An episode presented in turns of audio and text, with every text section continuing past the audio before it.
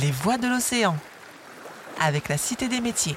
Bienvenue dans cette série de podcasts consacrés aux métiers de femmes, évidemment, vous aurez compris, euh, liés à la mer, les métiers de la mer. Et aujourd'hui, on va aussi parler de la réserve marine avec euh, Karine Potin, qui en est la directrice. Bonjour. Bonjour. Bienvenue. Merci. Quand vous étiez petite, euh, Karine Potin, euh, que rêviez-vous de faire comme métier? Alors, je ne rêvais pas d'être directrice de la réserve marine. J'imagine bien. Réunion.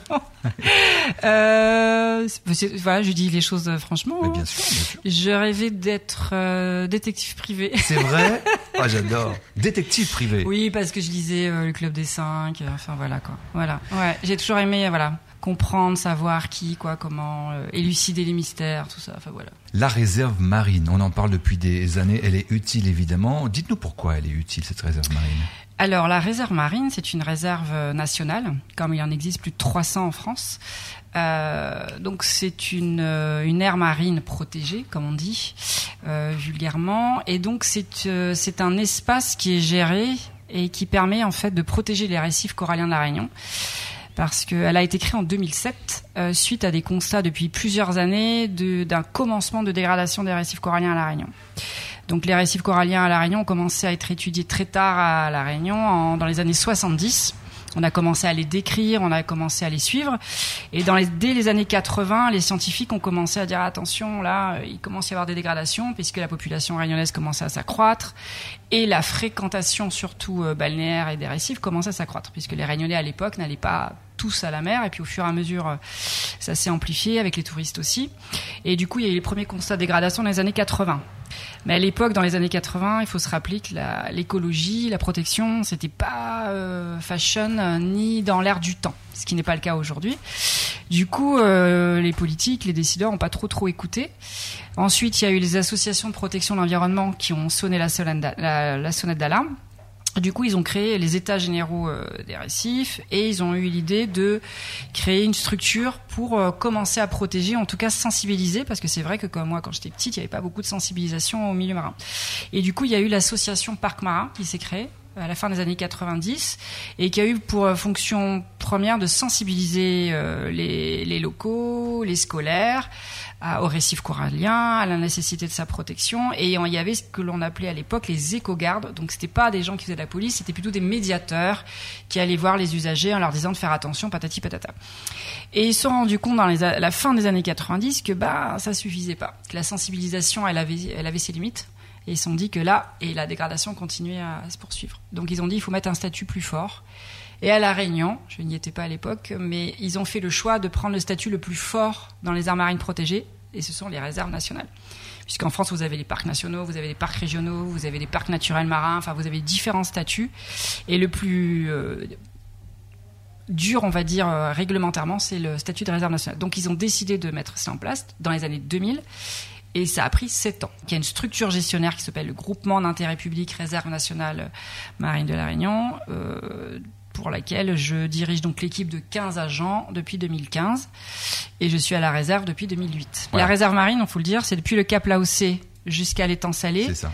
euh, tout le long, à partir de la plage jusque derrière la barrière corallienne, jusqu'à à peu près 50 mètres de profondeur. Donc on protège tout ça. Donc il n'y a pas que les récifs coralliens, il y a également des herbiers que vous voyez dans le lagon, et vous avez également des fonds sableux et des fonds rocheux quand vous allez vers Saint-Leu, etc. Donc dans le lagon, on a le droit de faire 3 milliards de choses, c'est ça qui est, que les gens se rendent pas forcément compte pour une aire marine protégée. Donc on peut se baigner, on peut faire du kayak, du paddle, euh, du snorkeling, donc du palmasque tuba. Je peux aussi pêcher si je suis sur une des communes de la réserve, j'habite dans une des communes de la réserve, que j'ai plus de 16 ans. Euh, je peux pêcher si j'ai ma carte qui est délivrée gratuitement. Euh, il peut y avoir aussi de la pêche euh, professionnelle. Euh, dans le lagon même, qu'est-ce qu'on peut faire encore euh, bah, On peut observer, etc. Donc ce qu'on n'a pas le droit de faire, c'est toutes les pratiques qui vont euh, bah, déranger très fortement le milieu. Donc on peut pas avoir de bateau à moteur. On peut pas pêcher si on n'a pas la carte et on peut pêcher que les poissons. Donc on peut pas prélever de corail, on peut pas prélever de sable, on ne peut pas prélever de coquillages, euh, de mollusques. D'ailleurs non plus sur la plage. Et il faut faire attention aussi aux certaines zones. C'est peut-être pour ça que vous avez été interpellé. Donc dans le lagon, vous avez des grosses sucettes jaunes Oui. qui délimitent ce que l'on appelle les zones de sanctuaire, les zones ça. de protection intégrale. J'étais là. qui représente 6% de tout notre périmètre, qui fait 35 km carrés. Et là, ce sont des zones où toute activité est interdite. D'accord. Donc même la baignade, même circuler en bateau, quoi que ce soit. Voilà, c'est des zones que l'on a gardées, euh, on va dire vierges, pour euh, pour qu'il y ait un effet, ce qu'on appelle l'effet réserve. Et c'est des zones qui vont permettre euh, aux petits poissons de se réfugier, de servir de nurserie.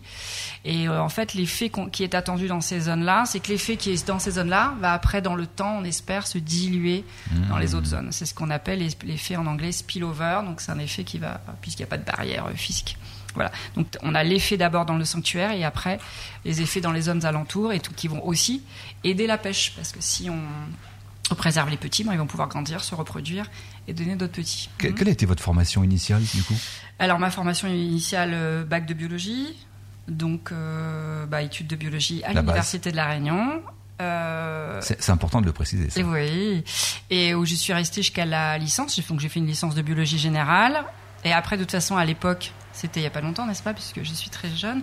Ça s'entend Il y a, ça s'arrêtait à la licence. Donc il fallait partir en métropole. Donc je suis allée à Marseille faire une maîtrise de biologie générale parce que à l'époque je pensais me destiner euh, à professeur. Donc Hmm. à euh, De biologie. de biologie évidemment collège lycée.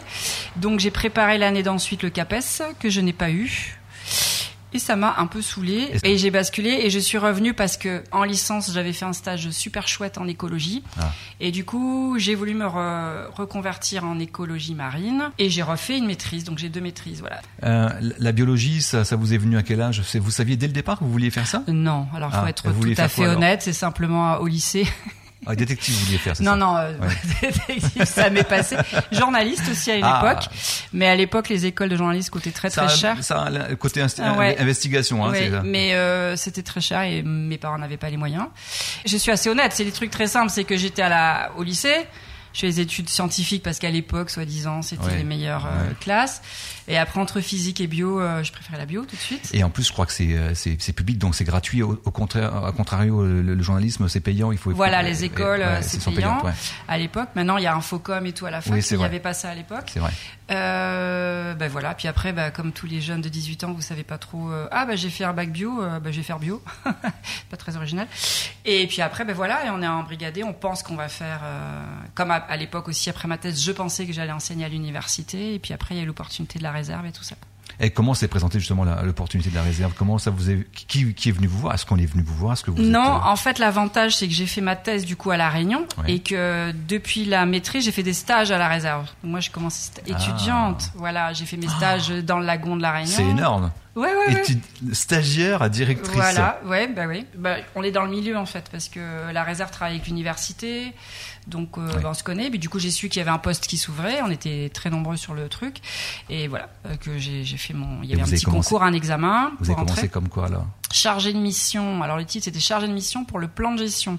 Donc le plan de gestion, c'est le plan d'action. euh, d'une aire marine protégée, ça veut dire c'est écrire un diagnostic sur ce que l'on sait sur le territoire et après écrire le plan d'action. Ensuite responsable scientifique puisque j'étais celle qui avait le plus haut niveau euh, scientifique. Ensuite euh, mon directeur est parti précipitamment. J'étais la plus euh, Plus diplômée, on va La dire. Non, euh, plus apte, je ne sais pas, mais en tout Ah cas la bah. plus diplômée. Du coup ils m'ont mis en Ah donc oui, oui, c'est vrai que plus diplômé, c'est pas non plus plus apte.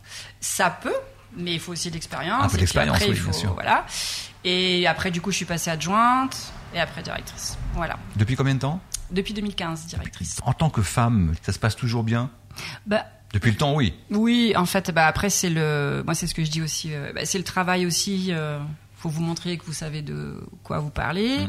Puis moi, bah moi, ça fait depuis 2008, donc j'ai montré quand même que bah, j'ai travaillé, que j'ai appris aussi, que je, voilà, j'ai progressé. Est-ce qu'il y a une personne dans votre entourage, quand vous étiez plus jeune, qui vous a inspiré de manière directe ou indirecte à, à aller vers cette voie-là? Est-ce que vous vous dites parfois, en vous arrêtant, en faisant une pause, ah, y a, ça nous arrive à tous de penser à quelqu'un en particulier, ah, c'est peut-être à cause ou grâce à lui que, que j'en suis là aujourd'hui. Moi, en tout cas, euh, petite, mon père m'emmenait tout le temps à la plage, Ah. à la mer, qu'il fallait que je nage, découvre Qui n'était pas encore une réserve marine. qui n'était pas encore une réserve marine. Donc déjà la- l'accès à la mer, je l'avais tout de suite. J'ai na- J'ai j'ai nagé très tôt. Mais celle qui m'a, voilà, qui a fait l'étincelle, c'est à, à la fac en licence. Je vous ai dit quand j'ai fait mon stage euh, à Saint-Leu Ah oui. euh, sur les récifs, et là je me suis dit mais c'est génial de faire ça quoi. Est-ce qu'il y a une action que vous avez réalisée dont vous pouvez être fier aujourd'hui? Une seule action comme ça que vous pourriez retenir là ce micro? Ce que j'aime beaucoup, beaucoup en ce moment, ce sont les aires marines éducatives. C'est les enfants, c'est une classe de CM2, CM1, CM2, qui, en accord avec une commune et un référent, va décider de euh, s'occuper d'une partie sur sa commune. Par exemple, à Saint-Leu, ça va être en face du poste MNS. On va leur apprendre à faire, être en fait des mini-gestionnaires, quoi. Et ça fera naître des vocations, ça. Ça fera naître des vocations, ça leur faire prendre conscience aussi de là où ils sont, parce qu'on essaye de les inclure dans un projet plus vaste. Ils vont faire des fresques, ils vont embellir, ils vont faire de la sensibilisation, ils vont mettre des panneaux, enfin voilà. Votre métier fait partie des métiers de la mer. Qu'est-ce que vous aimeriez dire aujourd'hui à des jeunes femmes qui nous écoutent, qui aimeraient euh, embrasser cette euh, carrière et... Bah, je, je dirais qu'il faut croire en ses rêves, qu'il faut pas écouter les gens qui vous diraient qu'on n'y arriverait jamais, parce que moi j'en ai eu aussi dans ma carrière. Euh, dire que c'est important de faire un métier qui a du sens, selon moi, et c'est chouette d'avoir un métier qui est sa passion quand on se lève tous les matins. Merci beaucoup Karine Potin, directrice de la réserve marine de la Réunion, d'être venue à ce micro, à cette série de podcasts. Euh, Merci beaucoup. Les voix de l'océan avec la Cité des métiers.